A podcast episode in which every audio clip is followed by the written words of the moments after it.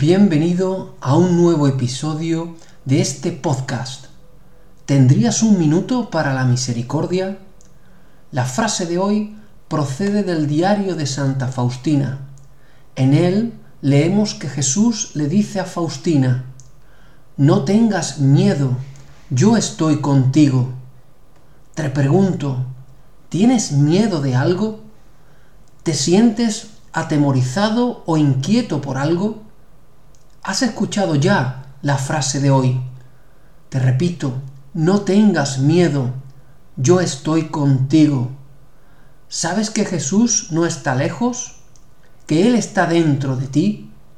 Quizás no lo sientas, pero preséntale en la oración tus miedos, tus inquietudes, ofrécelas a su corazón misericordioso y te aseguro que sentirás el consuelo que necesitas.